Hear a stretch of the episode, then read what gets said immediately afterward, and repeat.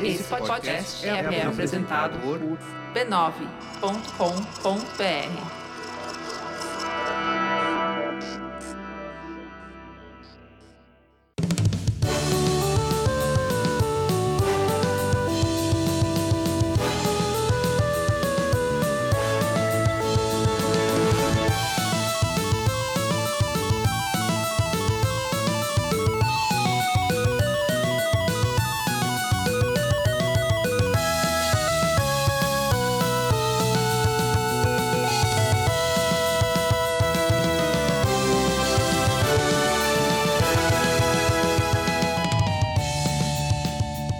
Ao vivo, Poco Pixel número 149, eu sou o Adriano Brandão, do meu lado tá o Danilo Silvestre, tudo bom? Tudo bom, beleza? Maravilha! Qual que é o tema de hoje, Danilo? O tema de hoje é meu teflon.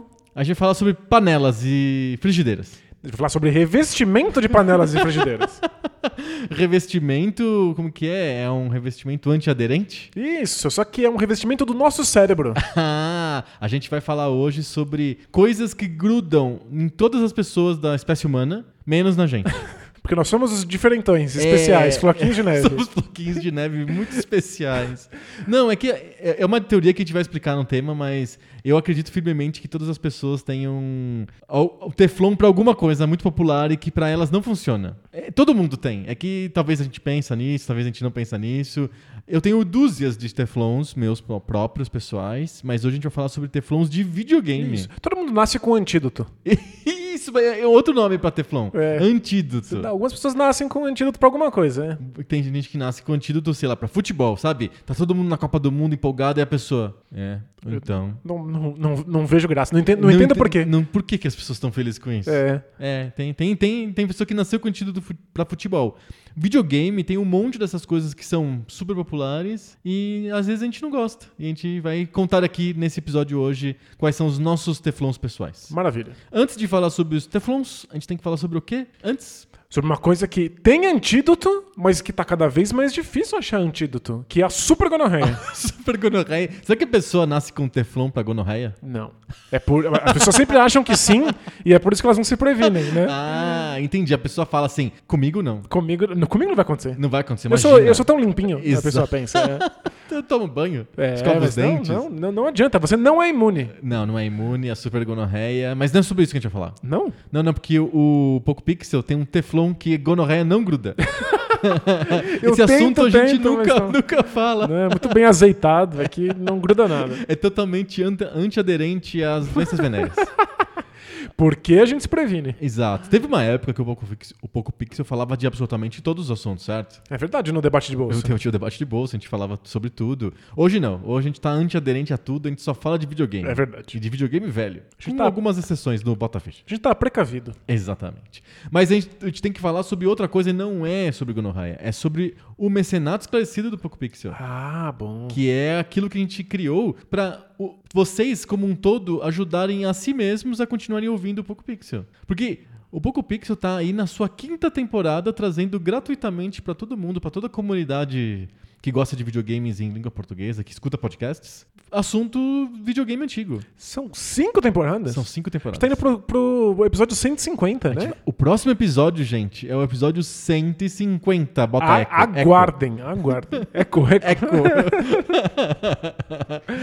Aguardem. Aguardem, 150 será especial, festivo. Ih, Festivo. Festivo. é. Não fala que é especial porque parece que vai ser Vai mais, ser do, bom. mais Não, do que não, vai ser, né? A gente não acha que o episódio 150 vai ser bom. Não. Vai ser festivo. Isso. Porque nem toda festa é, boa. Aliás, nenhuma festa é boa.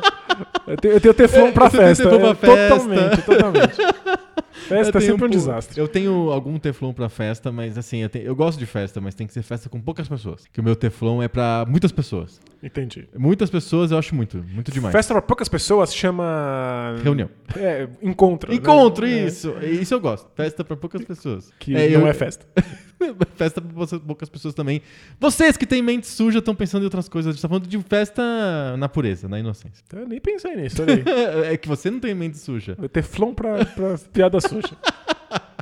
O Mecenato Esclarecido é um programa que você ajuda o outro ouvinte do Poco Pixel a continuar recebendo o podcast da semana. Você contribui com 10 reais por mês, isso ajuda a gente aqui a custear o podcast, a reservar horas da nossa semana para gravar e, e também o, os vídeos, né, que a gente vai falar daqui a pouquinho É verdade. vídeos. E, e com isso você não, não só nos ajuda, como ajuda todos os outros ouvintes a também continuar escutando o Poco Pixel. E com isso ganha prêmios. A gente dá prêmios também. Quentinho no coração. Quentinho no coração, o principal prêmio. O segundo prêmio é uma comunidade de Facebook da hora, joiada, teteia, O, com o melhor conjunto de seres humanos do planeta. não tem dúvida. E nessa comunidade a gente entrega vídeos e podcasts antecipados pro pessoal, fora áudios extras que surgem de vez em quando. E uns vídeos extras também, né? Vídeo extra também. É mais raro o vídeo extra, mas, a- mas a gente tá fazendo assim. Como a gente tem agora o canal de YouTube do Poco Pixel, Isso, sempre segue sobra, a gente lá. Isso, sobra muita gravação lá. E a gente coloca as gravações que sobraram do, do Poco Pixel no YouTube e a gente coloca pros mecenas também. É, isso é extra. Isso é extra, né? É. Então eles têm bastidores extras, áudios extras, vídeos extras e episódios antecipados, menos este. Esse é que a gente tá fazendo no dia do lançamento, ó. Tá quase ao vivo. A gente fala ao vivo, esse tá É, é. praticamente ao vivo. Por questões técnicas, esse é praticamente ao A vivo. gente tá gravando na segunda mesa, a gente vai colocar. Assim que terminar, assim a gente falar tchau, eu vou apertar o botão e vou publicar o podcast. Vai ser a quente o negócio. É, desculpem. Qualquer coisa que for estranha, vocês já sabem por quê. Então, o Mecenato Esclarecido, você entra em apoia.se barra PocoPixel, contribui com 10 reais por mês e participa desse grupo que mantém aí o PocoPixel espalhando a palavra. Maravilha. Muito bom. A gente já falou do canal de YouTube, é youtube.com.br PocoPixel, vídeos novos todas as quintas-feiras, em que a gente joga videogame velho. Isso, vocês podem ver com seus próprios olhos a gente jogando as coisas que a gente só fala por aqui. Cinco anos falando, agora tem vídeo que a gente tá fa- jogando aquilo que a gente sempre fala. Agora a gente pode mostrar. Exato, muito bacana. Na semana passada, a gente fez um episódio sobre Adventures e aí a gente jogou Maniac Mansion. Que foi impressionante. Você não Muito- lembrava, né? Eu lembrava que era bom, eu lembrava da época e foi muito superior ao, ao que eu tinha memória, especialmente a versão de computador que eu não tinha tido acesso. Ah, de computador é incrível. E a de Nintendinho é mais sofrível, foi a que a gente jogou no, no YouTube. Mas mesmo assim é impressionante. É. É. Como jogabilidade é impressionante. Quem sabe um dia pros mecenas a gente faz uma, uma jornada dupla de vídeos. A gente faz um. Você fechando o Silver Surfer, que a gente já tá devendo já faz um tempo. Vai acontecer? E eu fechando o Maniac Mansion. A gente joga o Maniac Nossa, adoraria. inteiro. Muito a legal. Faz, a gente faz isso, uma maratona, mas só pros mecenas, gente. Né? Tem que ter uma- coisas exclusivas pra eles. É, a gente Afinal, tá legal, eles eles, pagam as contas. eles merecem. É isso aí. Quem paga a conta escolhe a música que vai tocar. banda. né? Adorei. Muito bom. Esses são os recados antes do tema. Agora a gente vai fazer umas heresias aí contra as vacas sagradas do videogame. Não é culpa nossa que a gente nasceu com antídoto. Temos Teflon natural. Tema. Bora lá.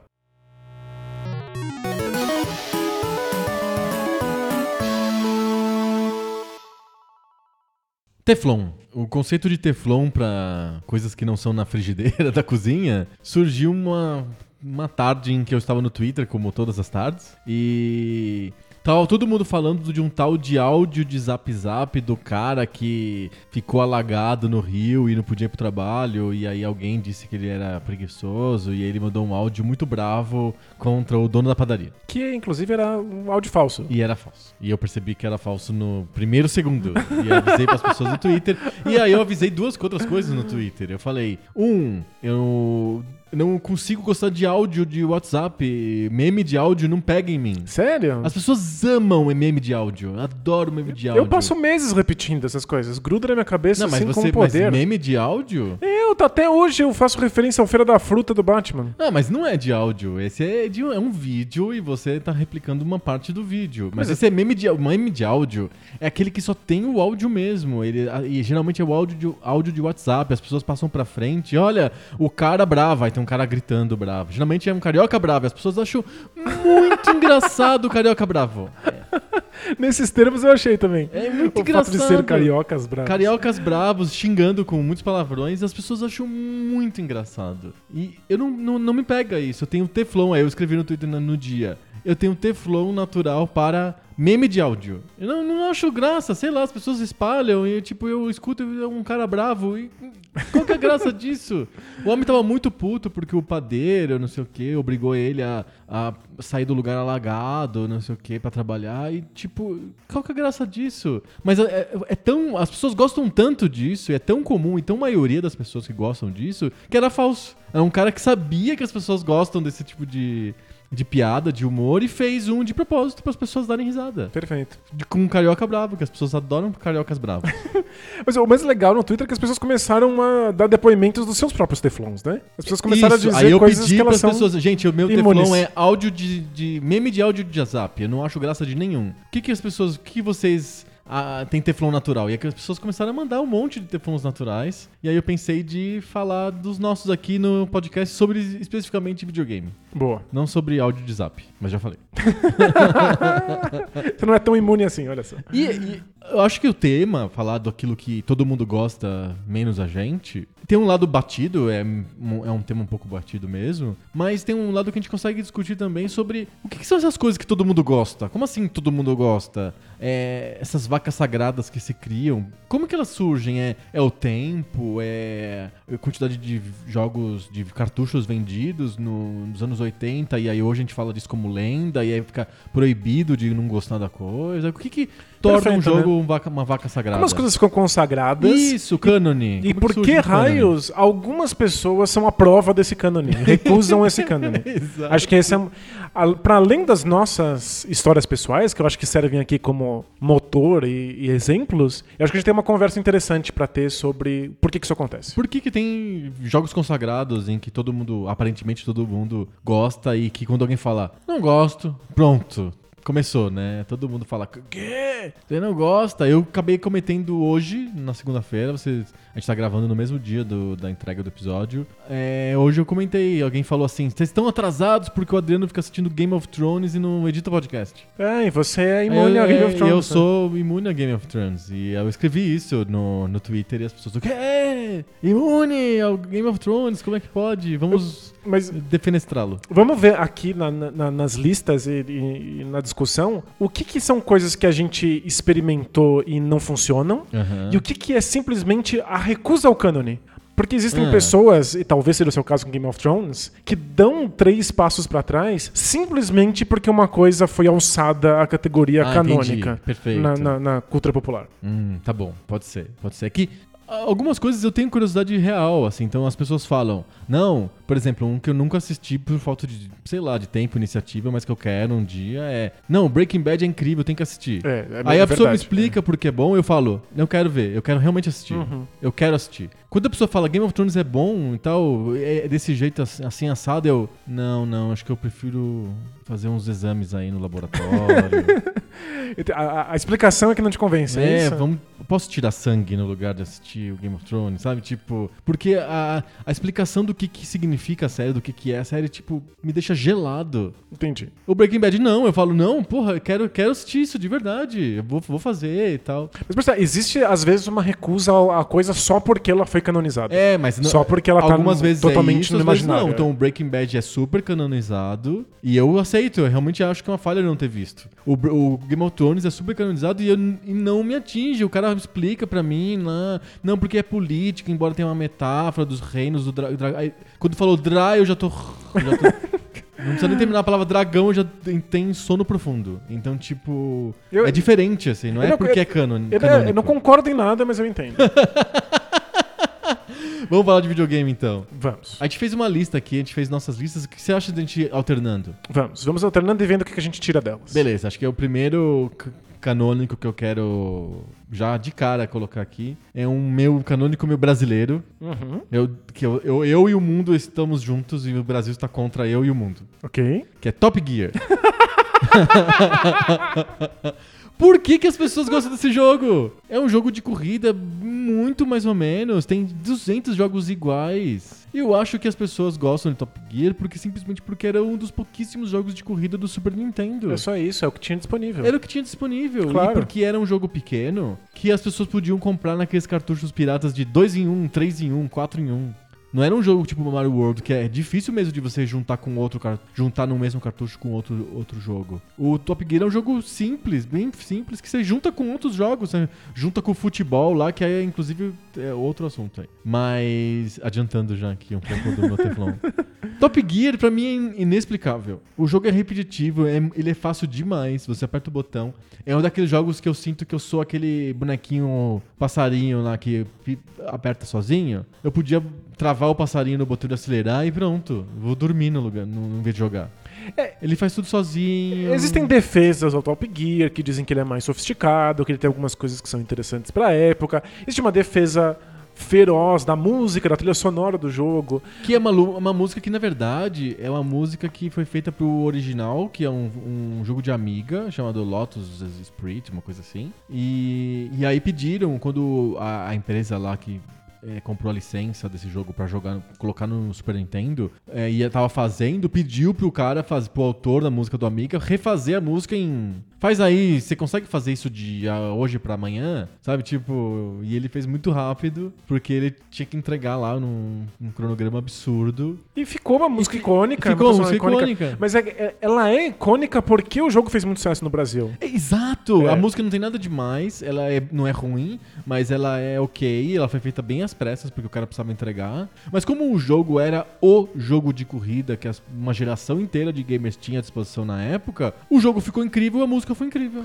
Acho que esse é um desses casos em que não é tanto sobre o jogo, mas sobre a situação que envolve o jogo. É o cenário. É o cenário. É, tem a ver com quais eram os jogos disponíveis no console. Uhum. O fato do console ser um sucesso. De que as pessoas procuravam mais jogos piratas nos anos 90 do que, Do que hoje. do que hoje em dia. Uhum. Que isso acabou ficando uma prática menos E comum. esse jogo foi muito pirateado. Foi muito pirateado e não tinha muita escolha se você queria exatamente o que o Top Gear oferece, que são carros que parecem realistas. É, não é o F0, que é um baita jogo, é incrível. Não é sobre a- é esse mesmo tipo de carro, esse mesmo tipo de corrida. É, o, o Super Nintendo ficou famoso por F-Zero e Rock'n'Roll Racing. Que são totalmente diferentes. São os jogos de corrida diferentes, com estilos específicos cada um, mas todos eles são de ficção científica. Isso. São jogos fantasiosos. que querem explorar o 3D ou uma visão isométrica diferente. E o Top Gear tá muito longe de ser um jogo realista, um jogo que aponta para modos de direção similares ao mundo real. Não. Mas ele tenta, ele finge, ele, ele coloca uma cobertura visual que remete ao mundo real que as pessoas queriam na época. Eu acho que é o que tinha disponível, ficou muito acessível no Brasil e a partir de um momento isso vira boca a boca. Nossa, é impressionante como o Top Gear é, é laudado até hoje e pra mim é incompreensível.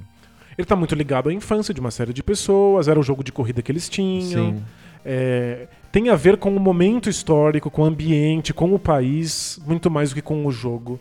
E eu acho que isso acontece. Às vezes você perde o, o barco e você fica imune ao Top Gear. Às vezes porque você não estava no momento. Sabe aquelas coisas que você precisava estar lá pra perceber?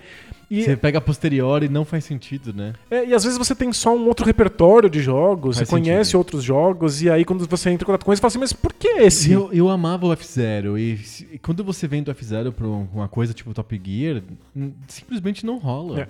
Eu acho que muitas das coisas aqui a gente vai acabar caindo na chave do repertório. Uhum. É, gostar ou canonizar um jogo às vezes tem muito a ver com que tipo de jogos você conhece. Perfeito. Qual é a sua biblioteca mental Perfeito. interna de jogos. Perfeito. E o teu primeiro item da lista? É, era outro, mas eu vou aproveitar não, deixa. tudo bem, não, não precisa seguir na, numa hora específica. Eu sou imune a jogos de carro realistas. Ah, você acabou de falar do Top Gear, que Isso. não é um jogo de carro realista. Não é nada. Eu, o- a primeira vez que eu percebi isso e que o, o imaginário estava muito forte nessa direção foi com Gran Turismo. Ah, certo. E Que foi um vendedor de console. foi, sem sombra de É, dúvida. Nossa, muito. E inclusive foi um, um dos jogos que empurrou a faixa etária dos jogadores muito pra frente. Ah, sim. Então pessoas mais velhas queriam comprar um PlayStation pra poder jogar Gran E Turismo. falava pro filho, ó, tô te dando um videogame, mas na verdade é pra ele jogar. Totalmente. Era, é, começou a ficar aceitável você ser adulto, gastar uma fortuna num, num- num console, num jogo e ainda comprar um monte de acessórios. Uhum. Eu conhecia um pai de um amigo meu, tinha um volante com acelerador e marcha pra jogar um jogo pixelizado, todo poligonal, todo cagado no PlayStation. Sei. Numa televisãozinha, sabe? Não faz sentido. Mas é, ele achava aquilo aceitável e foi a primeira vez que eu percebi que adultos estavam muito apaixonados por uma coisa que era tradicionalmente vista como infantil. Perfeito. E o que não me pega na brincadeira é que toda a graça do Gran Turismo está em, em fazer uma alusão ao mundo real. Uhum. E aí, gostar ou não depende de quanto você se interessa pelo mundo real. O carros no mundo real.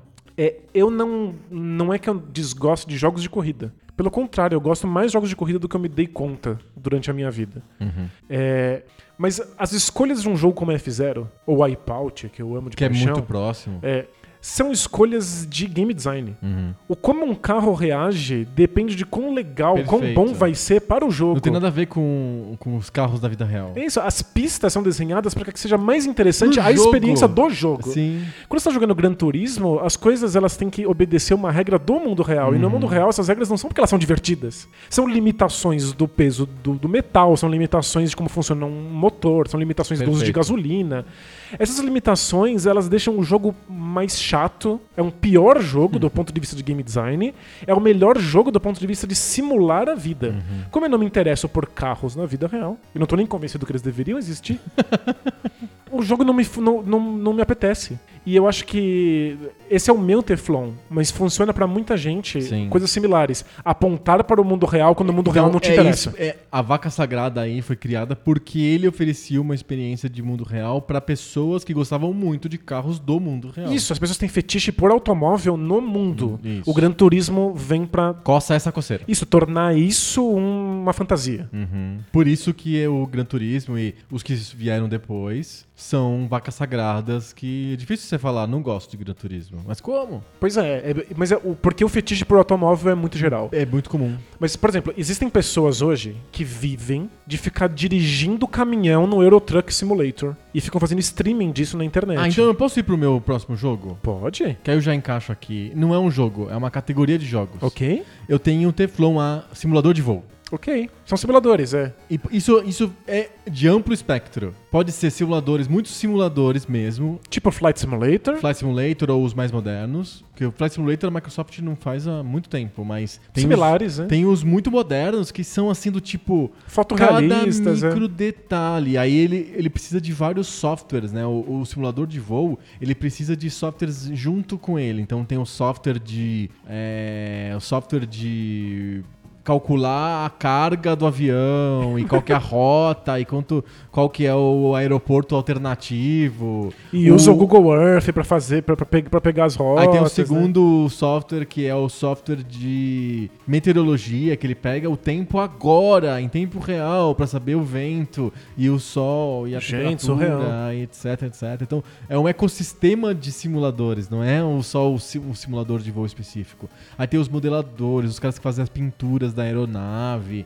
os caras que fazem os prédios das cidades, pra quando você sobrevoar ser igual o aeroporto e o bairro que tá em volta do aeroporto ser igual ao da vida real. Aí tem pessoas que são, gostam de ser torre de comando, torre de tráfego aéreo. Enfim, existe um ecossistema imenso de simulador e eu não gosto. Acho muito chato. Talvez porque eu não tenha fetiche por aeronáutica nesse sentido. Sim. Eu me interesso por aeronáutica no ponto de vista científico, eu quero entender o, por que, que o avião voa. E eu me interesso por aeronáutica no sentido negócios. Eu gosto de saber as companhias aéreas e os movimentos delas e as linhas. Mas tem, como que pilota um avião não me interessa. E isso talvez tenha contaminado o outro lado de simulação de voo que eu também não gosto, que é a simulação de voo fantasia.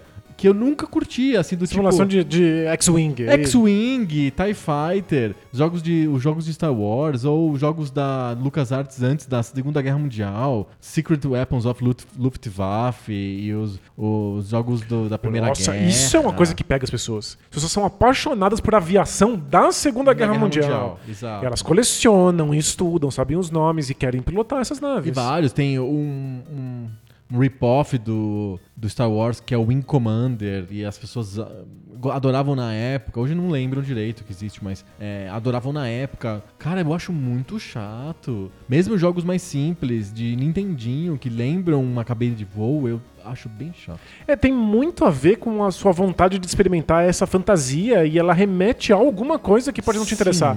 Ela pode remeter ao mundo, mas ela pode remeter ao Star Wars. Aham. Que eu também sei que não te interessa muito. Não, o Star Wars não me É, interessa. então- Eu tenho um certo teflon ao Star Wars. Então, é, quando o jogo não existe em si, ele não tem um valor nas próprias regras que ele propõe. Aham. Ele tá apontando pra algo. É. E se esse algo não te interessa, o apontar é completamente irrelevante. Teve uma fase da, do- da indústria que tinha muito jogo de simulação fantasia de nave espacial. Muito, que era fácil. Você faz uma, uma tela preta com uns pontinhos assim que lembram estrelas, uma mira no meio e manda a pessoa É, atirar. mas é legal. Quando você tá jogando isso numa versão muito abstrata, do tipo Space Invaders no Atari. Mas aí que é, que é diferente, né? É. Visão primeira pessoa. Então, tal. você, você não tá apontando pra nada. O jogo existe em si mesmo. Aham. E aí você se diverte, porque não é sobre nada. ele sobre é abstrato. é. Ele. aham. E aí, quando você coloca os elementos que tolhem a jogabilidade Estou para parecer com alguma coisa, é. é, aí você tem que gostar muito de X-Wing. Uhum. Então, essas coisas como automóvel, mas como eu tava falando, o pessoal que dirige caminhão. E dirige Isso, caminhão, trem. trem, por 10 horas o cara fica dirigindo caminhão numa estrada sem nada pra entregar uma encomenda que Não existe. Não existe. Que vai receber Mas- um dinheiro que não há. E pessoas que amam assistir isso e dão dinheiro. E é, é incrível que isso exista. De verdade, saber que existe um cara que vive de, de dirigir um caminhão fantasia me emociona. Eu fico verdadeiramente emocionado. É, é de legal que o- mesmo. o gênero humano fez isso. Sim. De que eu posso me divertir por horas e horas nos meus jogos favoritos na vida, que é Tokyo Buzz Guide. Ser de motorista de Eu ônibus em viro Tóquio. motorista de ônibus e se eu acelero demais, os passageiros caem e ficam bravos. É- é, tipo, eu acho Não é- emocionante. Aham. Mas você tem que gostar do que o jogo remete, Sim. ao invés do jogo em si. Então, Gran Turismo não funciona pra mim. Não funciona E os e os, simuladores não funcionam e pra os você. simuladores de voo, tanto os super modernos, iguaizinhos ao Boeing modelo tal, não sei o que, com meteorologia em tempo real, e os fantasias estilo X-Wing de 1991 no PC 386, que parece qualquer coisa menos estar dentro de uma nave do Star Wars, mas eu não gosto de nenhum dos dois. Boa. Vai saber. É você agora. Ok, vou- tirar esse band-aid. Eu ia tirar ele logo de cara, mas eu não resisti a Tá. falar dos automóveis. Porque a Aham. gente. É, tipo, eu o comecei papo foi por o isso, é. Gear, né? É. Eu vou tirar o band-aid de Final Fantasy Dragon Quest aqui. Então eu vou falar o meu também, que é eu tenho eu tenho Teflon natural pra qualquer RPG. Qualquer um? Qualquer um. E aí eu já, já sento e explico. Tá bom. É, Aí eu contesto, porque eu acho que alguns RPGs fazem coisas verdadeiramente diferentes. Aham. Mas Final Fantasy Dragon Quest, eles estão muito ligados a um certo momento. E eu acho que vale especialmente o Dragon Quest. É, eu vi recentemente um vídeo de um, um cara que é especialista em Dragon Quest no ocidente. Eu esqueci o nome dele, ele é famoso por fazer resenhas de vários jogos. Ele fez uma resenha em vídeo gigantesca sobre o novo Dragon Quest que saiu. Ele é especialista na série, ele ama de paixão, é a série favorita dele. E ele aprendeu japonês pra jogar Dragon Quest. Uhum. Então ele consegue jogar os jogos no original. Uhum. E ele tenta dar um pouco do contexto no qual Dragon Quest existe no Japão. Porque, como a gente sabe, é um, um sucesso internacional, mas é um fenômeno japonês. Uhum. Lá as pessoas deixam de ir pro trabalho pra ficar na fila pra comprar o jogo quando lança. E ele tenta explicar que é o tipo de jogo que, quando você volta do trabalho, depois de um trabalho extenuante na linha de montagem, você volta pra casa, põe o seu roupão, toma um banho, põe o seu roupão, liga o jogo e joga uma hora de Dragon Quest antes de dormir. Tem um lugar muito específico. Não é uma experiência desafiadora, não quer explodir seus miolos, não quer ser inovador, pelo contrário, ele quer ser uma hora de tranquilidade com regras que você já conhece desde o Nintendinho. Ele tenta não mudar muito como as coisas funcionam. É um porto seguro que o homem adulto encontra depois de uma rotina estressante. Uhum. Então são histórias de fantasia, mas são quase contos de fada. As coisas têm que dar certo no final. Tudo tem que ser bonito, tem que ser fofinho. A jogabilidade tem que ser exatamente aquilo que já é esperado.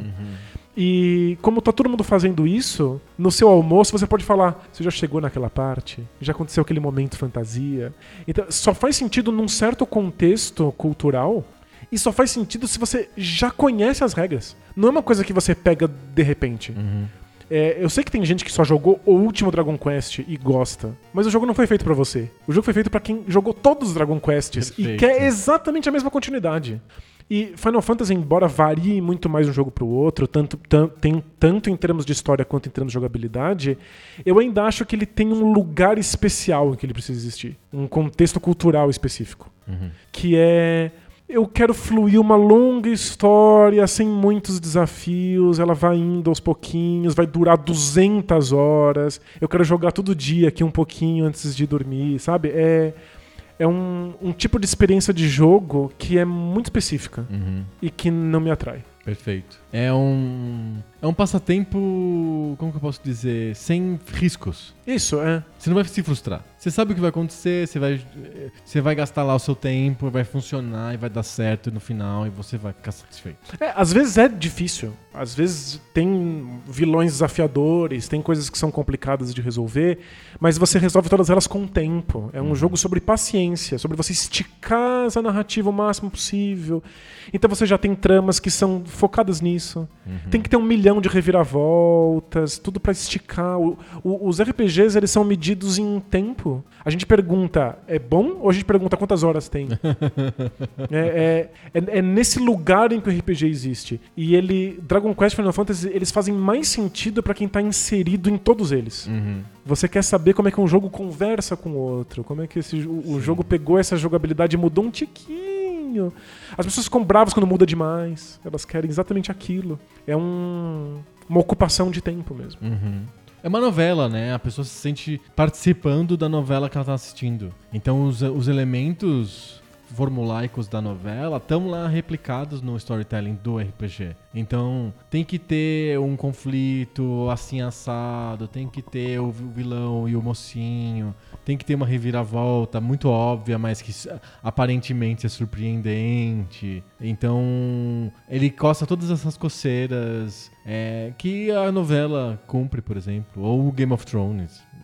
É, funciona nesse sentido. E não é por causa disso que eu não gosto do RPG. Não? Não. É... Eu não gosto de RPG porque eu não gosto da mecânica. Essa mecânica de mapa e de comandar golpes específicos apertando botõezinhos com menus não me atrai, não funciona pra mim. E, e- e, por algum motivo isso não é refletido ou decidido. Eu sentei, olhei, pensei e falei: não, não, não é bom porque XPTO. Não, não.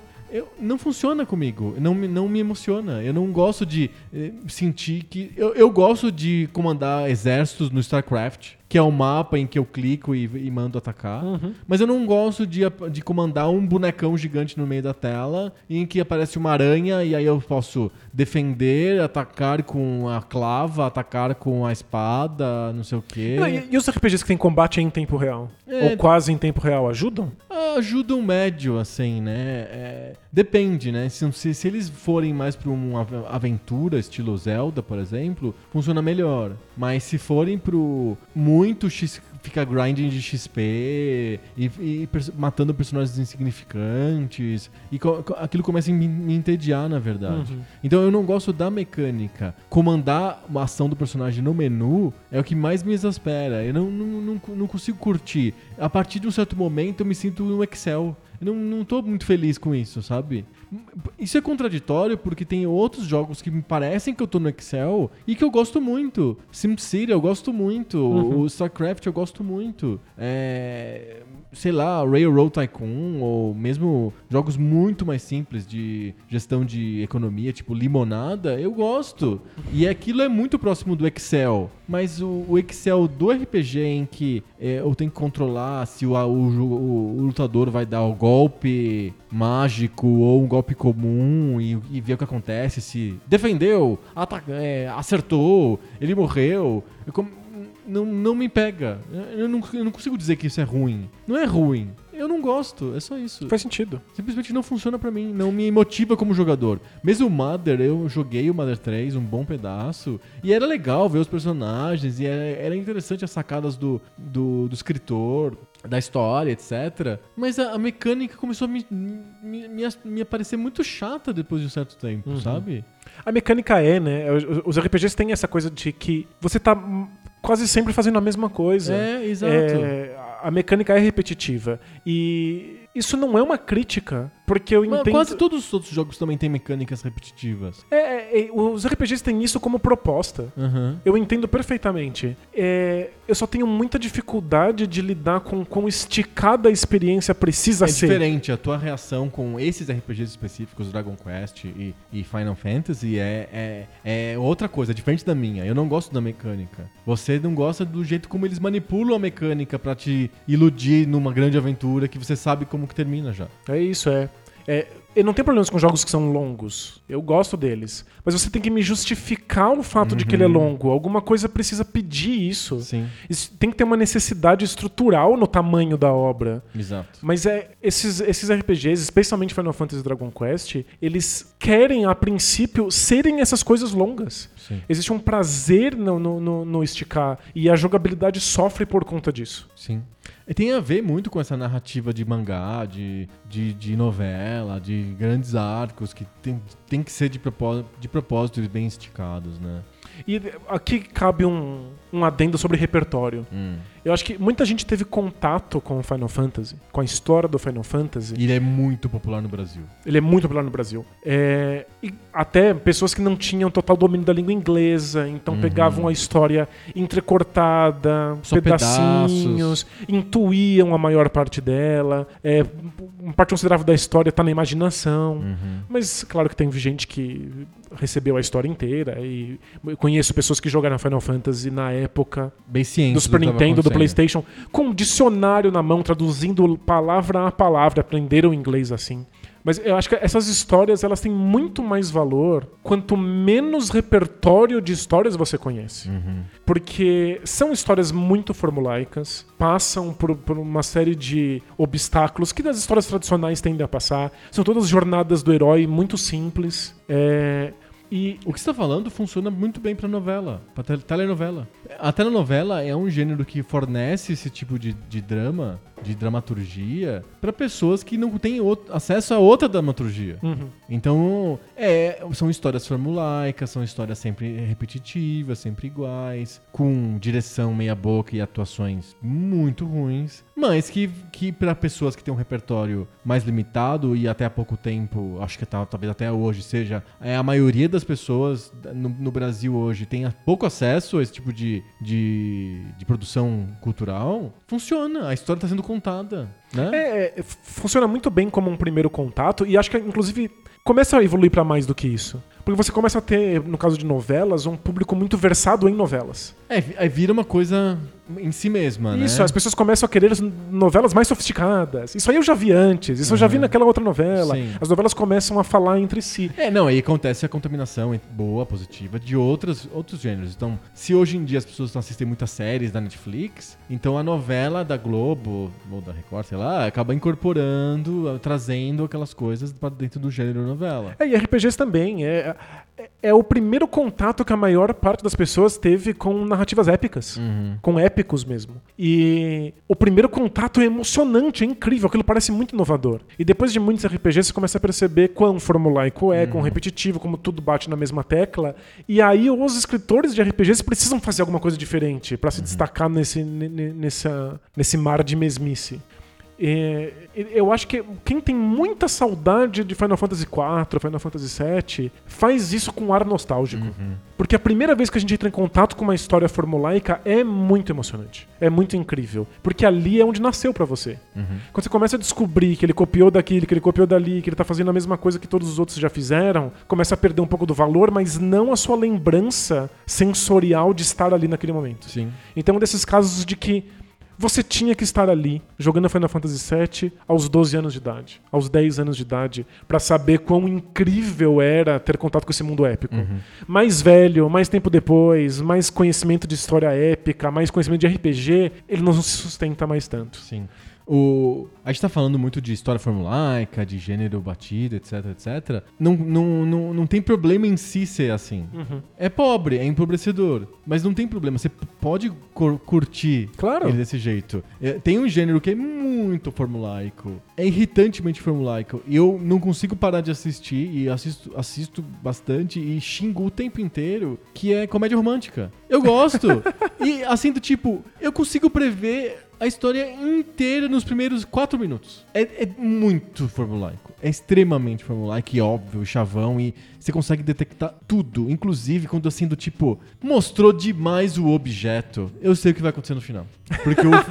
sabe, do tipo. Porque tá na cara, sabe? Claro. É um detalhe bobo, do tipo. Às vezes em outros filmes também, sei lá, filme de ação. Mostrou o personagem guardando o cigarro no bolso. Ah, ele vai precisar daquele cigarro depois pra resolver. Alguma um coisa vai acontecer, claro. Isso, então, tipo, você começa a pegar nos três primeiros minutos, quatro primeiros minutos o que vai acontecer. Do tipo, o filme é sobre dois secretários em Nova York que tem que fazer os chefes deles são horríveis se, se gostarem pra eles verem se, se tornam melhores pessoas. Aí você assiste um minuto e você fala: é claro que os secretários vão acabar se pegando. Você se já sabe gostar. desde, desde o do Você começo. sabe desde o começo, então, mas você assiste, porque aquele, aquele, aquela fórmula, aquela repetição te preenche um vazio ali na hora, assim, funciona pra você. É, acho que Acho que tudo bem você curtir lá as histórias do Final Fantasy ou da novela Jesus. Funciona. é, todo Ok. mundo precisa desse espaço É. de tranquilidade, de repetição, em que as coisas estão que as controladas. pessoas, tão- as pessoas precisam de controle, porque a vida é um caos absurdo. É por isso que eu digo que isso é uma questão cultural, que às vezes a gente tem teflon simplesmente por ter nascido no lugar errado. Aham. É, o lugar de conforto japonês é jogando Dragon Quest. Eu me sinto totalmente deslocado disso. Pra mim não faz absolutamente nenhum sentido. Sentido. A minha repetição é feita com outro tipo de jogo. No, no caso, eu, eu gosto da repetição de jogo que me mata. Uhum. Jogo difícil. Eu morro e faço de novo, morro e faço de Uhum. novo, morro e faço de novo. E a tranquilidade e o prazer que eu tenho disso é gigantesco. Sim. Ao invés de uma experiência muito esticada que me insere num, num mundo que tem uma importância cultural, Uhum. local. Que É, engraçado. E você falando sobre, sobre a fórmulas, Aham. é, às vezes basta você quebrar uma fórmula. E porque você já é um conhecedor da fórmula das comédias românticas, você fala assim: caramba, que subversivo isso. Ah, sim, mas nunca vi. Eu, eu já assisti muitas comédias Então- românticas e nunca vi esse momento que quebraram a fórmula. O Lost in Translation. Ah, é, mas... Né? Tipo, é, é a comédia romântica clássica que Mas ela é toda torta. eles não ficam juntos no final. Eu te contei o final do filme. Se você nunca assistiu. Não, eu já obviamente eu assisti, mas é, quem, talvez quem esteja escutando Isso, é. o Poco, Poco Pix. mas às vezes você quebra uma fórmula. Então, a- É que ele é. Você sabe, quando você vai assistir, você sabe que não é. Que ele, ele é torto. Perfeito. Esse é o problema. Mas aí, Eu queria uma assim do tipo, óbvia, assim, sei lá, da Jennifer Aniston, uma coisa mais banal do mundo que seja diferente. Não tem. Você sabe que o Lost in Translation vai quebrar. Você assiste esperando que quebre. O da Jennifer Aniston não, sabe? Perfeito. Mas eu, eu, eu- penso, por exemplo, eu gosto muito de Shenmue, Uhum. que muitas, muitas pessoas dizem que é um RPG. É, isso é passivo de discussão, mas é ok. E ele é formulaico em sua proposta de tema. Uhum. Inclusive, ele bebe de uma série de clichês de filmes de, de artes marciais que Sim. são muito bobos e que você já sabe o que vai acontecer desde o começo. Não me importa, me importa quão subversivo ele é. Quando ele quebra esse clichê, quando ele me propõe uma coisa de jogabilidade que eu não previa. E assim como alguns RPGs podem ser subversivos, eles quebram essas regras. Inclusive, eles são mais impactantes se você conhece as regras do RPG. Se você está super calejado dos clichês, você vai jogar Mother e vai falar: não acredito que ele fez isso. Uhum. Enquanto uma pessoa que jogou Mother pela primeira vez como primeiro RPG não percebe como aquilo Não saca, é né? especial, como aquilo é Perfeito, diferente, né? perfeito. Mas é, tá aqui, eu sou imune a Final Fantasy Dragon Quests, não a todos os RPGs. Eu sou a Mas todos aos principais. RPGs, por causa da mecânica, não por causa do tema. Perfeito. Próximo, é você de novo, porque eu sempre repito, re- eu sempre respondo com uma coisa próxima e aí acabou que voltou pra você de novo. Boa. É, meu Deus, é, não foi uma boa ideia fazer esse episódio, né? As pessoas É, vão dar muito sapatada na tá gente. joga- a gente já tá, a gente tá jogando pedra em vaca, sagrada, você E- entendeu? E a gente né? sempre corre o risco de soar arrogante. Uhum. Por tentar dar explicações de por que a gente não gosta de uma coisa Sim. consagrada. É, eu não gosto de Metal Gear Solid. As pessoas já sabem disso, são sapatadas que eu já tomei muito. Mas é, aqui vai minha tentativa de explicar o que no Metal Gear Solid eu sou imune. Tá bom, Ok? ok. Muito, muito difícil, vou ter que fazer uma teoria bizarra aqui. Tá bom. Vamos ver se. Você vai ser meu, meu termômetro de se está funcionando ou não. Ok, eu sou o tornassol aí. Boa. É, existem histórias que se consagram porque alguma coisa muito legal acontece. E a gente associa aquele momento a uma coisa muito incrível. Tá, é uma espécie de clímax da história. Isso. Então pensa no Star Wars. Uhum. É, o Luke fala pro Darth Vader. O Darth Vader fala pro Luke que ele é o pai dele. Uhum. É, a gente associa esse, esse momento a uma coisa muito incrível, porque ele é o clímax de uma série de outras coisas que aconteceram. Ok? Tem uma construção pra aquilo você fazer sentido. Tem uma construção de Se inclusive, começasse o filme com o Darth Vader falando, eu sou seu pai. Nada. Tipo? Não faz nenhum sentido, né? Aham. É uma construção, inclusive, de mais de um filme. Pra te deixar nisso pra chegar nesse momento. Acontece que isso ficou tão icônico, entrou na cultura popular de tal maneira que se eu simplesmente falo pra você, eu sou seu pai, já tem o efeito sem ter a construção anterior. Sim, sim. A gente tava falando aqui de que Gran Turismo remete a jogos de, de automóvel do mundo real. Esses momentos, eu pego um filme qualquer e alguém fala, eu sou seu pai, isso remete a um outro filme que remete a toda uma construção. E a gente associa com um momento legal. Tá, tá fazendo algum tá, sentido? Tá, tá fazendo sentido. Legal.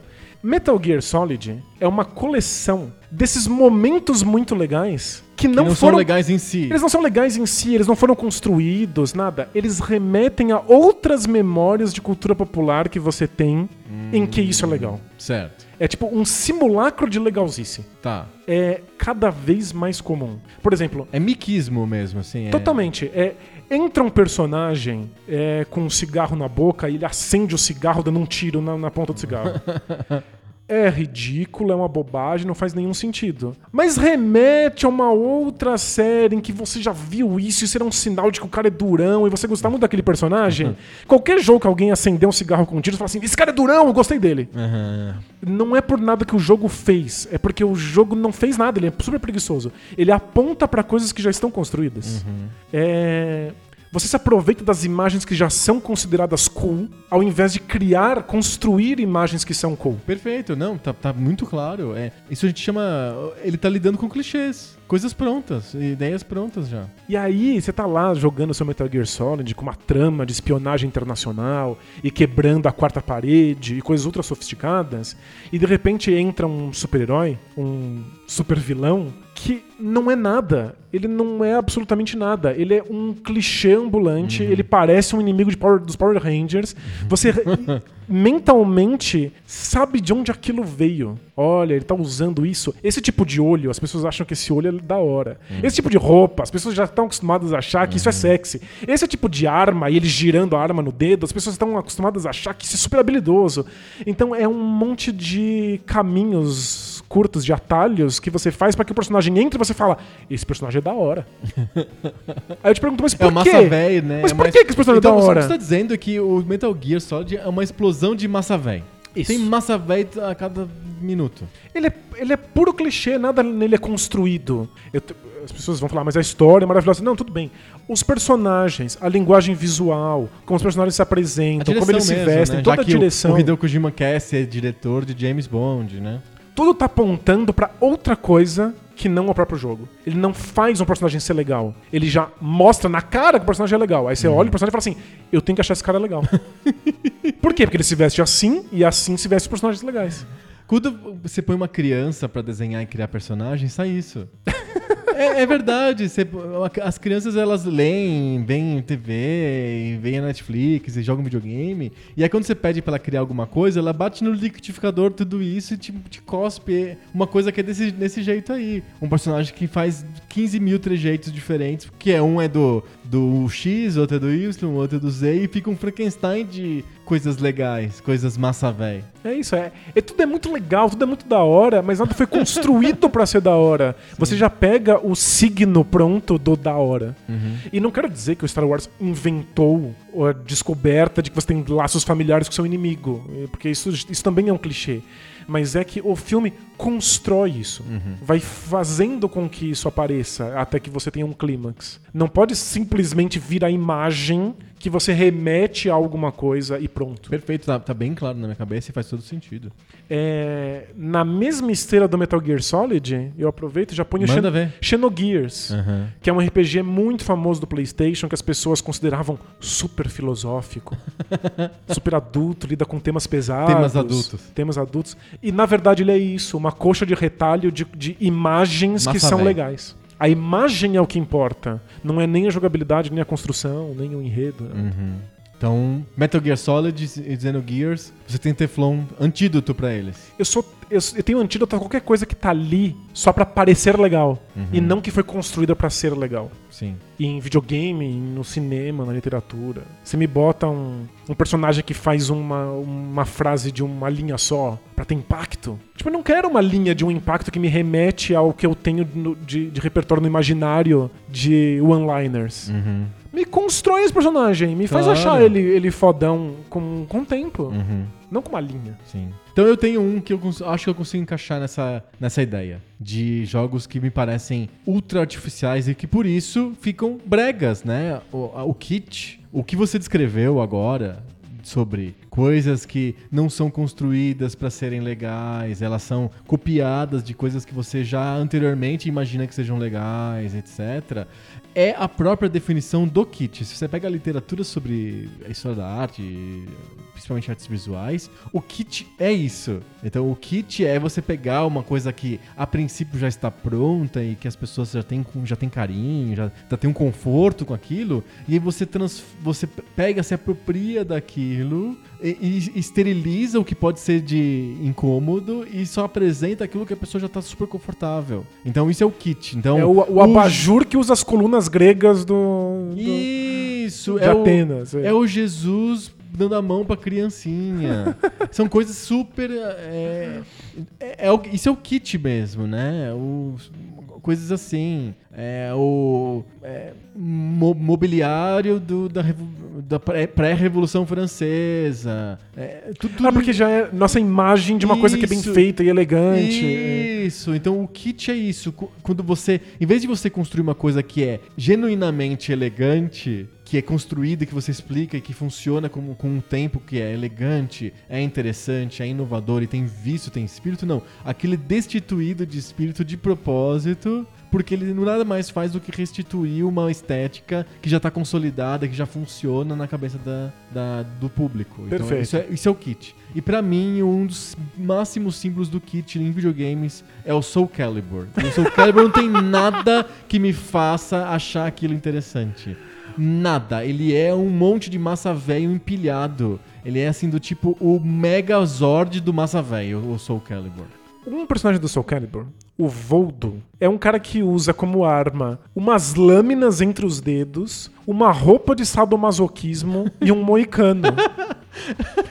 O que que ele é? De onde Jogaram ele pra veio? cima coisas É. massa velho e sortearam, né? Por que, que ele é assim? Qual é o contexto? O que aconteceu? Não, Não, é al- tudo muito legal. Alguém pensou e falou assim: sabe o que é muito da hora? Lâminas entre os dedos, tipo Wolverine. Puta, mas roupa de sadomasoquismo é legal É também, né? É esquisito. também. Nossa, Que tal um moicano? Radical vai ser um moicano, né? Aí você junta tudo e Nossa. pronto. É. Tudo no Soul Calibur é, é ofensivo. Aqueles cenários que é um crepúsculo eterno, porque crepúsculo é muito bonito. As pessoas Vocês gostam achar muito muito, de bonito o crepúsculo. Mas por quê? Porque é legal. Porque é uma hora do dia com uma luz muito especial. Então te põe aquela porra do crepúsculo o tempo inteiro. Sabe o que é legal? É montanha. Montanha é muito bonito. A imagem do desfiladeiro. Nossa, a floresta negra. Que coisa incrível, especial. Que aflição. É tudo, é o kit, é isso, né? Você pega coisas que as pessoas falam, ah, mas isso é tão bonito e você só pega isso. E aí aqui você faz um extrato disso concentrado de belezura. Saiu de uma lista da Wikipédia de coisas que são bonitas. Isso, coisas, que Coisas as, bonitas. coisas que as tias acham bonitas. Isso, aí você pega toda a lista lá. E o Soul Calibur, ele pega todas as coisas que jogadores de videogame estereotípicos acham legais, massa, e, e faz um extrato disso, é um concentrado de massa velho. Não faz nenhum sentido, é totalmente Aquilo é aleatório. horrível. é. Mas sabe o que é curioso? Hum. Todos os personagens do Soul Calibur poderiam ser personagens do Metal Gear.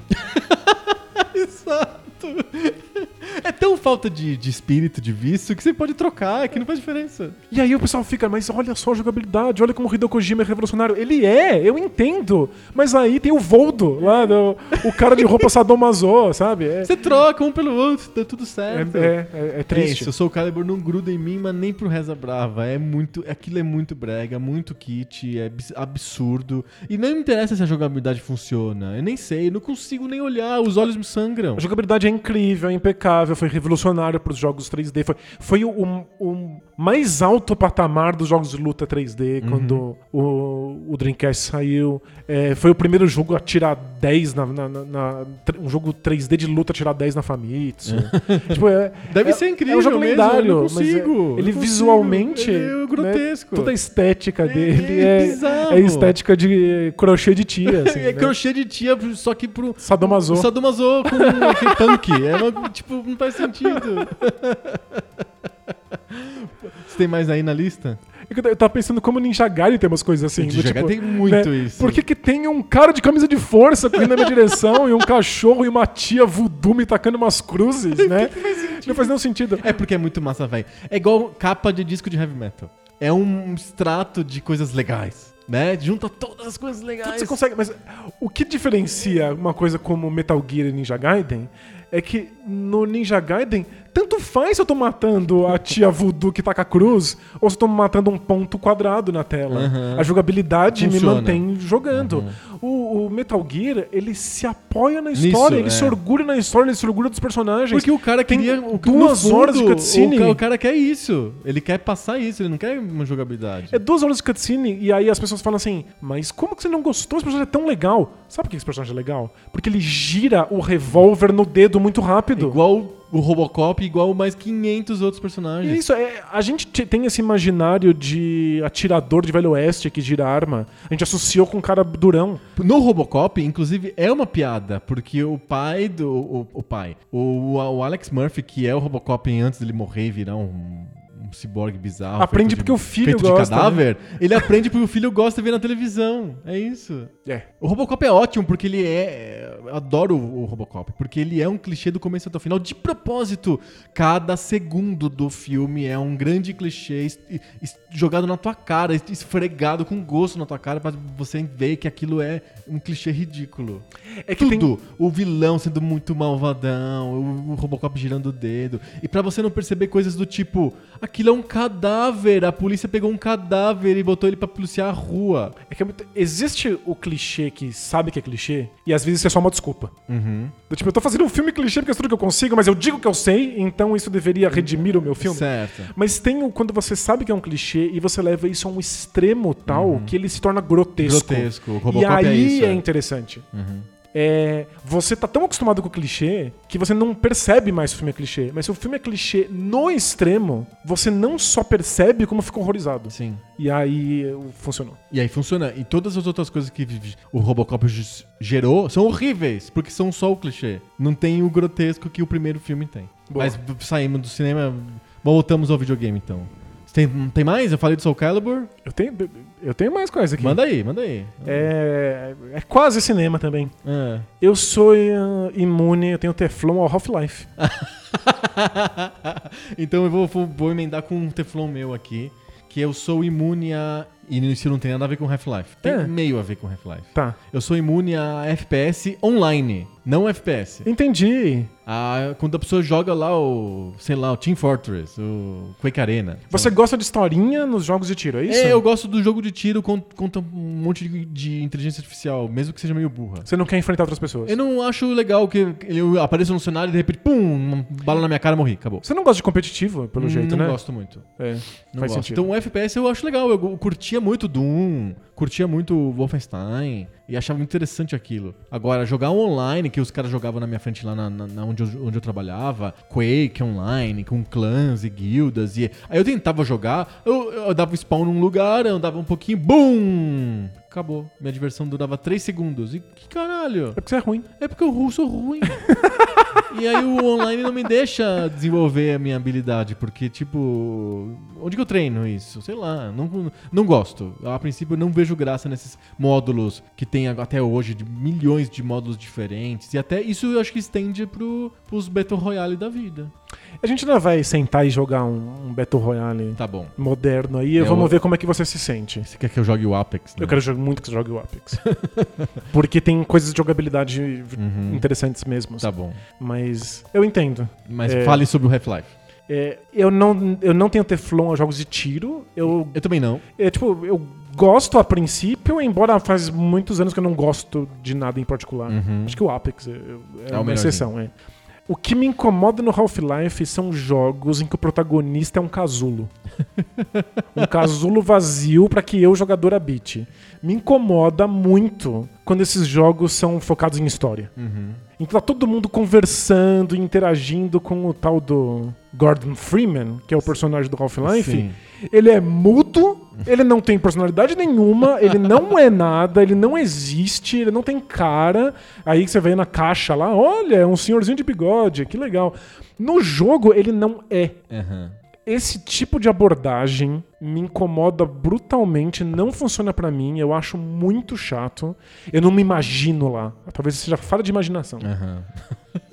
Eu não imagino que sou eu no mundo do Half-Life. Eu sei que eu sou um personagem, só que esse personagem não é nada. Ele é um casulo vazio pra que essas histórias aconteçam. As pessoas conversam com ele, ele não responde. É tipo, é, é- é- eu acho ridículo. Half-Life faz uma série de coisas bem, uma série de coisas certas, a ponto de que as pessoas gostem desse personagem. Só porque é o nome que vem na caixa, sabe? E- É- Era pra ser. É que a ideia da, da Valve, eu acho que a ideia de vários outros jogos é que você se coloque no lugar do, do, do filho da puta lá, na- né? É, eu entendo, e eu sou imune a isso. Não funciona com Não, você. pra- se coloque no lugar de X, não. O que me pega é eu ter que interpretar um outro personagem. Uhum. É eu não ser eu. É, inclusive, às vezes, o personagem fazer coisas que eu não queria que ele fizesse. Certo. Ou ele não fazer coisas que eu quero que, que ele faça. Uhum. É, toda a ideia de você me vender que eu vou ser o, o- o personagem, aquelas coisas que eram propaganda do, do Sega CD antigamente. Sim. Você no ringue!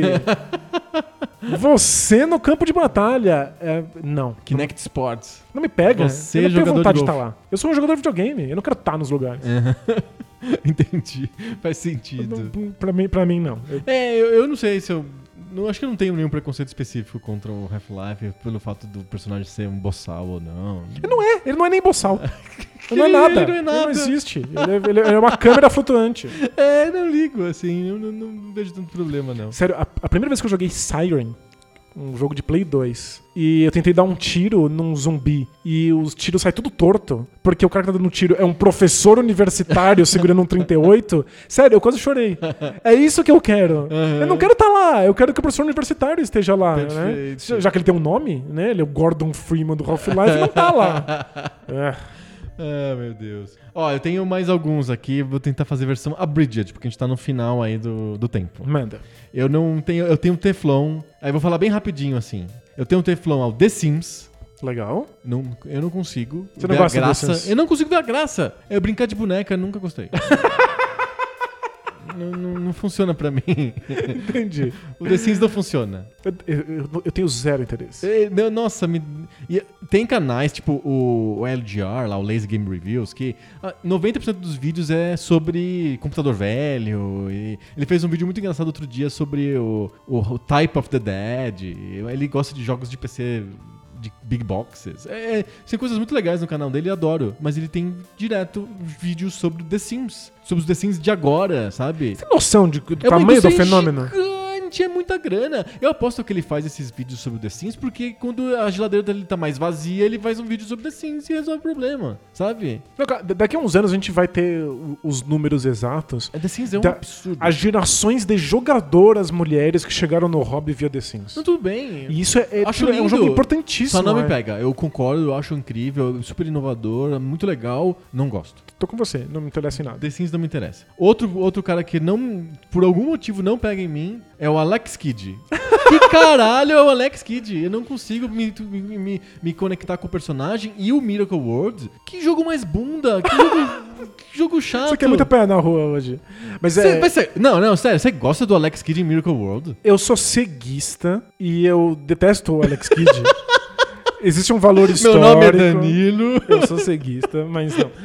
É, esse é um desses casos. é, Top Gear. Era o que tinha disponível pra quem tinha um console da E, SEGA. e só funciona no Brasil. Você vai, você vai em qualquer outro lugar do mundo, no Japão, nos Estados Unidos, pergunta do Alex Kidd, aí você fala, quem? É porque a SEGA fez muito sucesso no Brasil com o Master System e o Mega E, Drive. vi- e tinha um jogo que não era. Os jogos que vinham com o Master System eram o Hang-On lá e o Safari Hunt. E aí, uma, como fez sucesso o Alex Kidd, eles começaram a encartar o Alex Kidd Mas no- o, como um jogo incluso. É que o Alex Kidd não fez sucesso por causa do Alex Kidd. O Alex Kidd fez sucesso por causa do Hum. Mario. Era uma resposta, Posta- era, é, era minimamente mais parecido. Não. E era o que as pessoas tinham à mão. Mas o Mario, você tem desafio, é difícil, você tem que dominar uma mecânica. O que o Alex Kidd tem que dominar? Nada, tem que dominar o sono. Você tem que se manter acordado enquanto joga. É que, Esse de. é o desafio do Alex Kidd. Alex Kidd tem coisas interessantes. Especialmente o, o- o Miracle World. Mas a jogabilidade é muito fraca, a física é muito quebrada. Uhum. É um jogo que tem outro foco, outras limitações.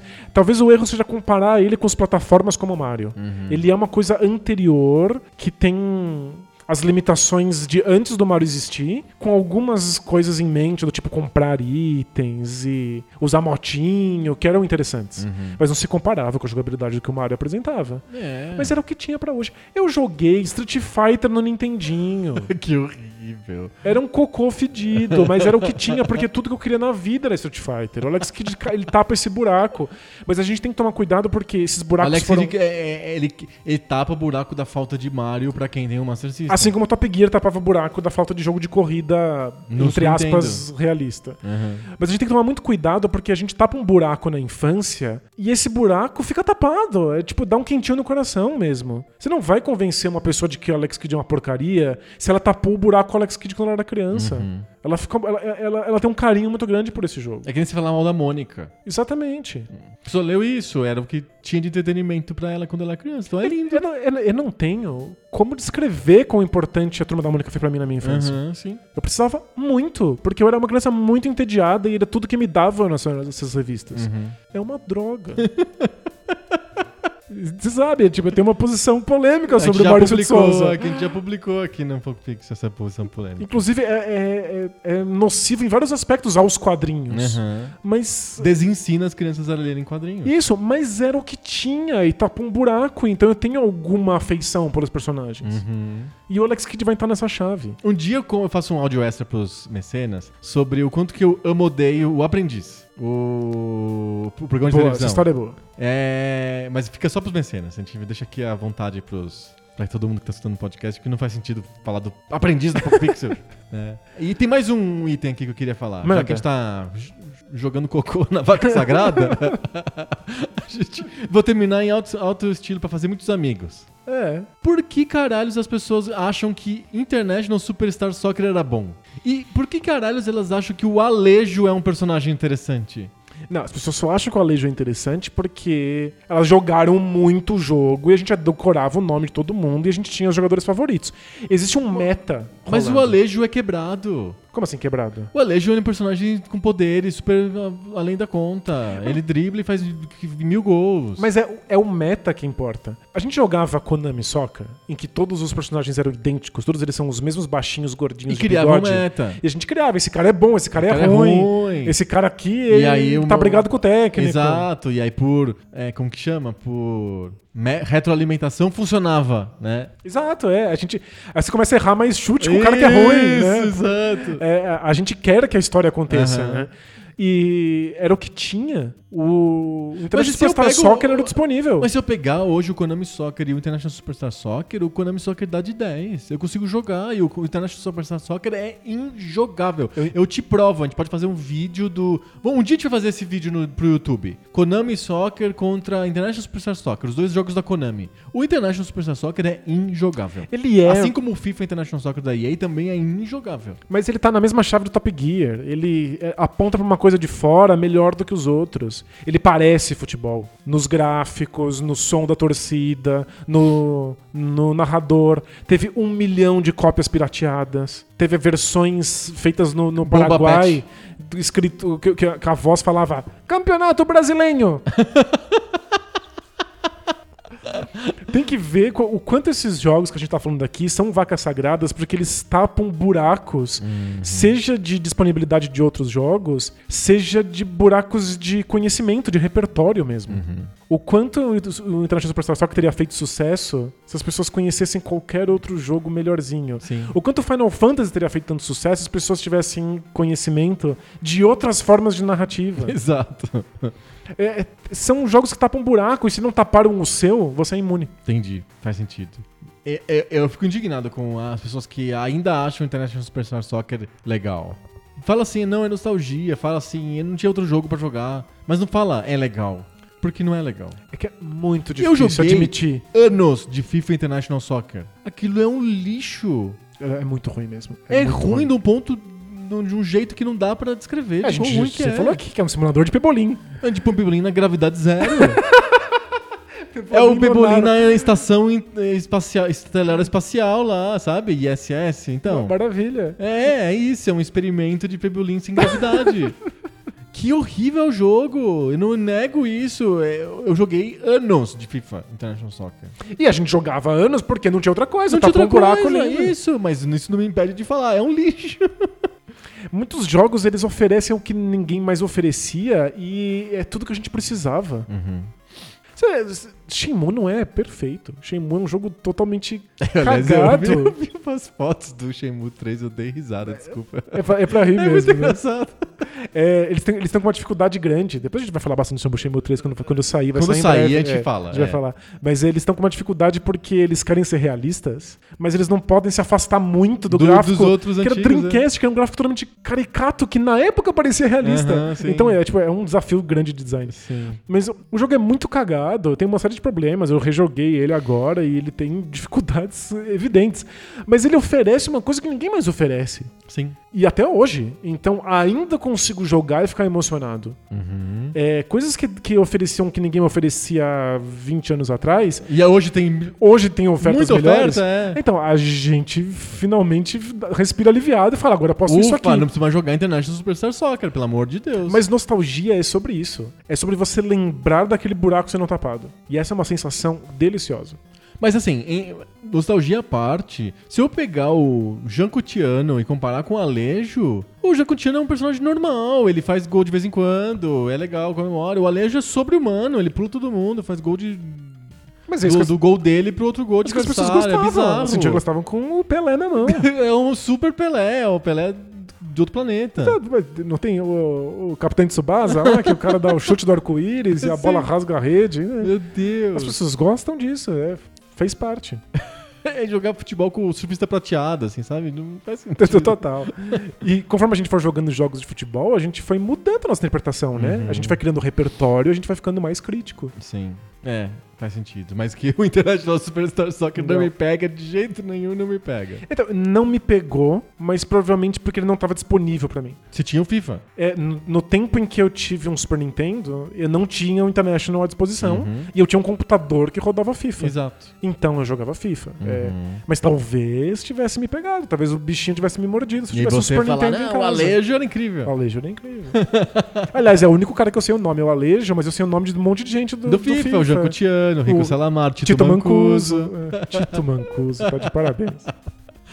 Muito bom. Mais algum aí, uma vaca aí pra gente jogar pedra ou já acabou? É, eu guardei uma aqui, mas eu acho que a gente já, já pode encerrar. Tá acho, que bom. eu, acho, acho que eu cansei de tomar essa patada. É, era o Silent Hill, Ah, não, deixa pra lá. mas a gente faz um episódio sobre jogos de terror no futuro. Tá bom, perfeito. A gente faz um remaster do, do, do episódio sobre jogos de terror. Hum, beleza. Muito bom, então esses foram os jogos que não pegam a gente de jeito nenhum, porque a gente tem teflon natural contra eles. Alguns faz sentido, outros não, é pena implicância mesmo. Não, acho que a gente não entrou em hipsterismo. Não, a gente não é hipster nesses jogos, eu acho. Não? Não, acho que não. A gente, ah, eu não gosto de Final Fantasy porque todo mundo gosta. Não, acho que não chegou acho que não nisso, é o né? caso, é. É, não, não, não chegou nesse, nesse nível, assim. Ou, ah, todo mundo gosta de International Superstar Soccer, então eu não gosto. Eu, eu corro mais o risco de sofrer o efeito contrário. Hum, Eu gosto de participar da discussão. perfeito, tá, tá no Zeitgeist. É, eu gosto de estar, então. Se um jogo estiver fazendo muito sucesso, provavelmente vou jogar mesmo que eu não goste, mesmo que eu saiba que não é o meu gênero de jogo. Entendi. Eu vou querer experimentar. Eu não sou desses.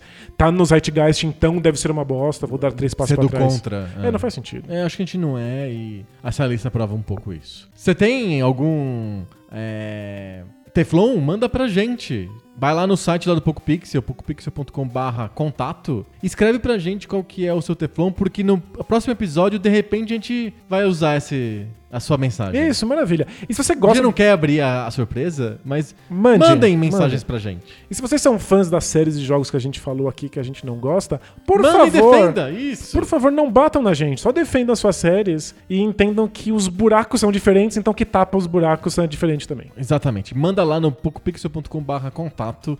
O próximo episódio é o 150 e vai que a gente resolve ler cartinhas. Será? Será? Manda pra gente lá no pocopixel.com.br contato, no Facebook do PocoPixel, no até no Instagram do PocoPixel Pode a gente ser, vai pode ler, no Twitter do PocoPixel, no pocopixel.com, todos os lugares são lugares pra entrar em contato com a gente. Boa. Próximo episódio é o 150, um episódio especial comemorativo.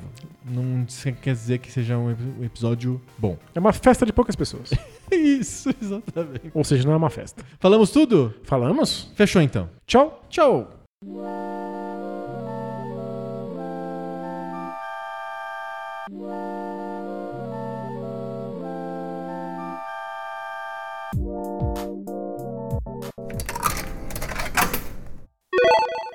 A gente não engana mais ninguém, né? Já venceu essa piada, né? caiu a ficha, caiu a As ficha. pessoas já sabem que a gente não vai embora, não. a gente fala tchau, mas não é de verdade, não. Essa é a sessão Bota a Ficha do Poco Pixel, em que vocês, ouvintes, sugerem pra gente temas pra gente falar mais um pouquinho, pra gente esticar mais um pouquinho o podcast quando o tema termina. É meio Teletubbies, né? É a nossa chance de dar tchau de novo. A gente gosta muito de dar tchau, muito, né? muito de dar tchau. A gente tem compulsão por dar tchau. Você sugere temas pra gente lá no pocopixel.com barra botaficha. Qual é a diferença do botaficha com cartinhas? Primeiro porque as cartinhas não existem mais. e o botaficha existe. Boa. Isso é uma diferença interessante. a diferença da existência ou não. né?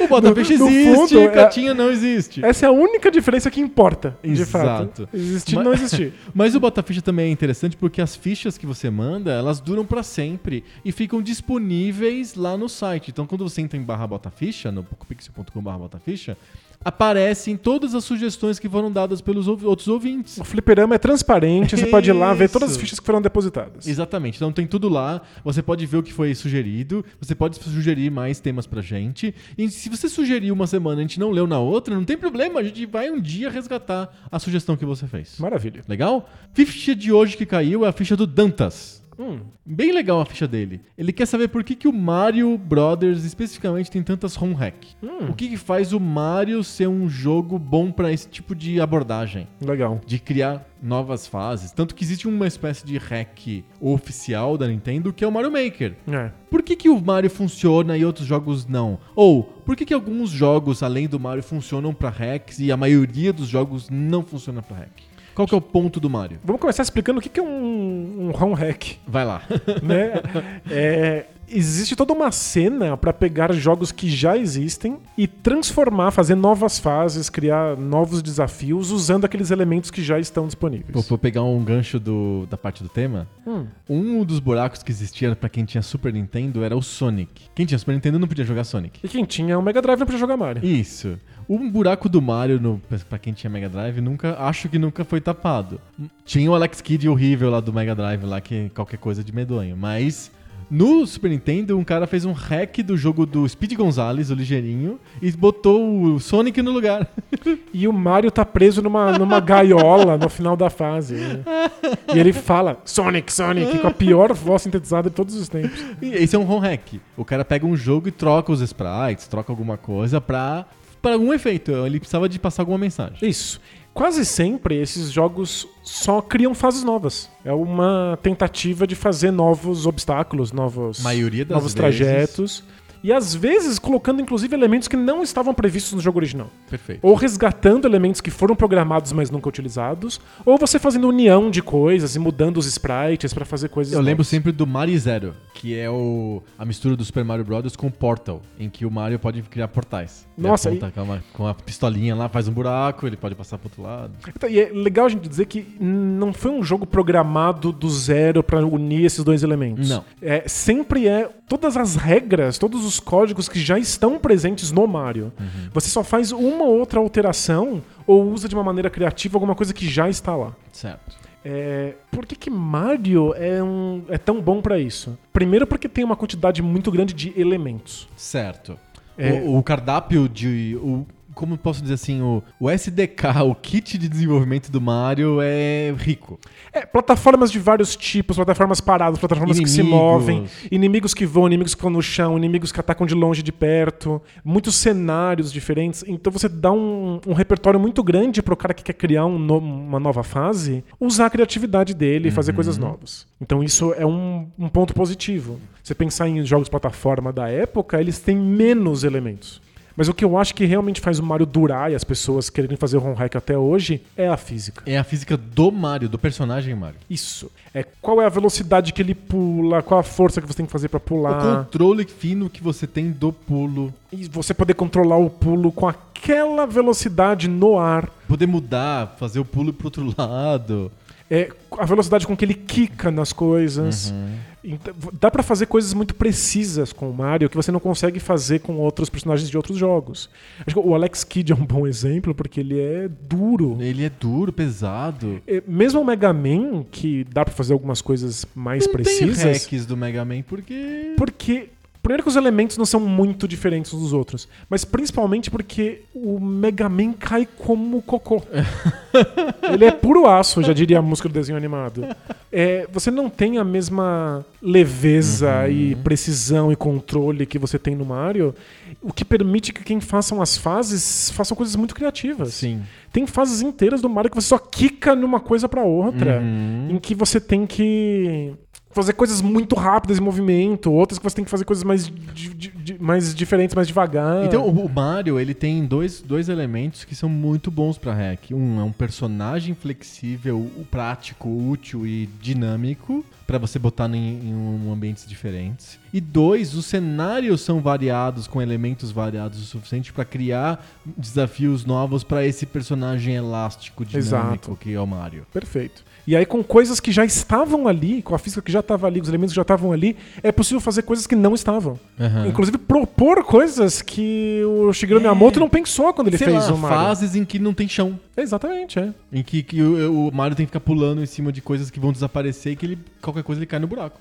É, fases muito rápidas. O, o que se vê muito nas cenas de, de home hack são fases que você precisa ficar carregando um casco com você. Porque se você joga o casco na parede, Uhum. você consegue usar ele pra, pra subir e aí você consegue escalando lugares que você não poderia. Aham. Então você precisa ficar. É um jogo sobre ficar tacando cascos, pegando o casco de volta e jogando de novo. E é possível. As regras da física previam isso, mas ninguém nunca usou isso nos jogos originais do Sim. Mario. É, é muito legal como as possibilidades são muito maiores do que aquilo que se fez. Exato. E aí os, os hacks podem explorar isso. Uhum. Podem levar essas possibilidades ao, ao- ao seu limite, podem realizar essas possibilidades. Mas isso posto, o Mario é muito bom mesmo pra hack, por causa da física, por causa da quantidade de elementos que os cenários têm. Mas eu acho que tem mais duas, duas, duas causas. E uma Hum. delas é, eu acho que é a principal causa. Uma, uma, uma outra causa que a gente não falou, eu acho, é o jogo, o Mario, o Super Mario Brothers, o original, é um jogo sobre fases, sobre níveis. E nem todos os outros jogos são sobre fases. Por isso que é tão legal você fazer um ROM hack do Mario. Você Porque faz uma fase, né? isso, porque é sobre- o jogo é sobre fases. Então, se você faz uma fase, você fez um outro jogo. Então, se eu fizer uma nova fase do Double Dragon, não é outro jogo. É só mais um cenário para os caras se baterem. Não faz diferença pra jogabilidade. Isso, não dá, não, não dá pra ter criatividade. Isso. Então, no, fazer mais uma pista do F0 não muda a jogabilidade do F0. Continua sendo uma corrida. Então, se eu, se eu colocar mais times no FIFA, não muda a jogabilidade do FIFA. Agora, mudar a fase do Mario. Muda totalmente. Muda tudo. Você faz, inclusive, o jogador ter que fazer coisas diferentes que ele nunca tinha imaginado. É. Isso, então o ROM hack funciona porque você mexe duas coisinhas e cria um jogo novo. Legal. Então, o fato do, do jo- Mario, a série Mario ser sobre fases, fa- fa- faz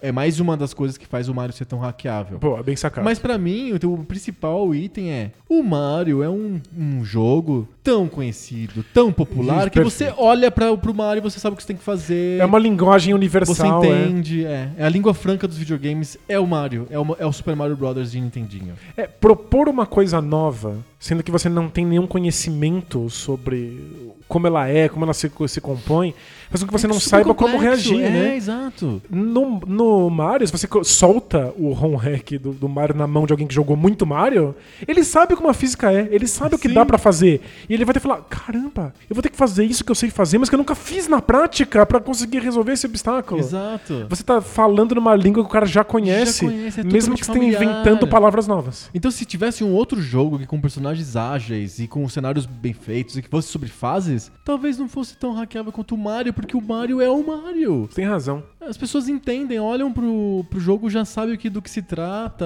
o léxico tá todo dado, todo mundo domina. É, é perfeito pra isso. É, E isso tem ainda um adicional de que é um jogo que há, muitos e muitos anos. quant- Quantas décadas? Tem, tem 30 anos o Mario Bros. Ele, né? ele é de 85. De 85. Tem mais de 30 O anos. Super Mario Brothers, né? Tem pessoas que são tão especialistas, elas são tão boas, que o cara que propõe o hack garante que você tem um especialista na linguagem e que ele vai conseguir vencer desafios que são Muito difíceis. Porque o cara já, já domina aquilo. Exato. Você já tem essa tranquilidade de estar soltando na mão de especialistas. Exatamente. Então, é isso. Pra mim, o, o Mario é, é totalmente hackeável, por não só porque ele é tem características em si, mas principalmente porque ele é um jogo muito famoso que as pessoas não vão ter nenhuma dificuldade de relacionar. Se eu juntasse o Gunsmoke com o Portal, talvez funcionasse, mas que- que jogo que é Gunsmoke? O número de pessoas que sabem o que é o Gunsmoke seria muito pequeno pra se relacionar com o hack. Agora, se você fala, misturei o Mario com o SimCity, todo mundo fala, ha, ha, ha, que legal, o Mario no SimCity, né? Que sacada, que bacana. Sabe, tipo, porque o Mario é um elemento comum pra Tem todo razão. mundo, pra todos os jogadores. Existem hacks de outros jogos, mas eles sempre são jogos mais famosos e acho que nenhum se consolidou tanto quanto os Não tem hacks uma do cena. Mario. É. Eu acho que uma cena que existe é a cena de é, cenários WAD pra Doom e pra Duke Nukem. Isso existe. Uhum. Mas são existe cenários, na né? época e existe até hoje. Mas não são novas propostas, imagina. Tra- Porque tem, gente que transforma o Mario em outro jogo. Não, não. e- Esse que é o problema. O Doom e o Duke Nukem não são tão flexíveis pra você transformar em outro jogo. Continua Sério? sendo um FPS. Mario Maker é uma coisa incrível. É, Ah, eu, tô- eu tô super ansioso pra sair no Switch. Eu joguei recentemente o Mario Maker do, do Wii U e uma das fases mais votadas lá, porque as pessoas colocam Sim. online e vão votando, você pode ver as mais votadas. Cria uma comunidade, é impressionante. Uma das mais votadas transformava Mario em Pong contra um computador. Sério, é um casco vai sendo rebatido por duas plataformas. A plataforma da direita é um robozinho que faz, tem uma tartaruga que tá pulando e aí ele faz a plataforma subir e descer. Aham. E a plataforma do seu lado, você tem que controlar com o Mario. Uhum. Toda vez que você pula, a plataforma sobe, Ah, quando você cai, a plataforma bolado. desce. E quando o casco passa, o que seria um gol, ela vai destruindo coisas e para num, num ponto específico. É. A próximo casco que passar vai destruir até chegar num ponto um pouco mais adiante. Entendi. O terceiro casco te mata. Aham. Então ainda tem, Tem um um, sistema placar. de, tem um placar, 3 tem um a 0 sistema de tem- lutas. Aham. E se você fizer três gols antes de tomar três gols, ele, você passa por um túnel e vai parar num outro motor que é um Pong mais difícil, porque é mais Que rápido. incrível. Então, você usa essa física pra criar coisas que não tem nada a ver com Mario. Uhum. Você fez Pong. Talvez fosse Incrível. até mais fácil programar Pong do zero. Mas tudo bem, a física do Mario permite que isso exista. Não, e é mais legal falar eu fiz um Pong do Mario do que falar Fiz um Pong Pong do do zero, zero. É. Perfeito. Acho que é isso. Acho que respondemos a ficha. Respondemos? Acho que sim. O Mario é hackeável porque ele é hackeável e porque ele é o Mario. Tem hack do Sonic e é uma porcaria, porque são jogo todos é- a mesma coisa, né? Exato. Esse é um problema do Sonic, né? O Sonic é um jogo que tem um. Ele é tão fechadinho, tão perfeito na, na fórmula que ele propõe, que você não consegue acrescentar ou tirar coisas. Fica é igual.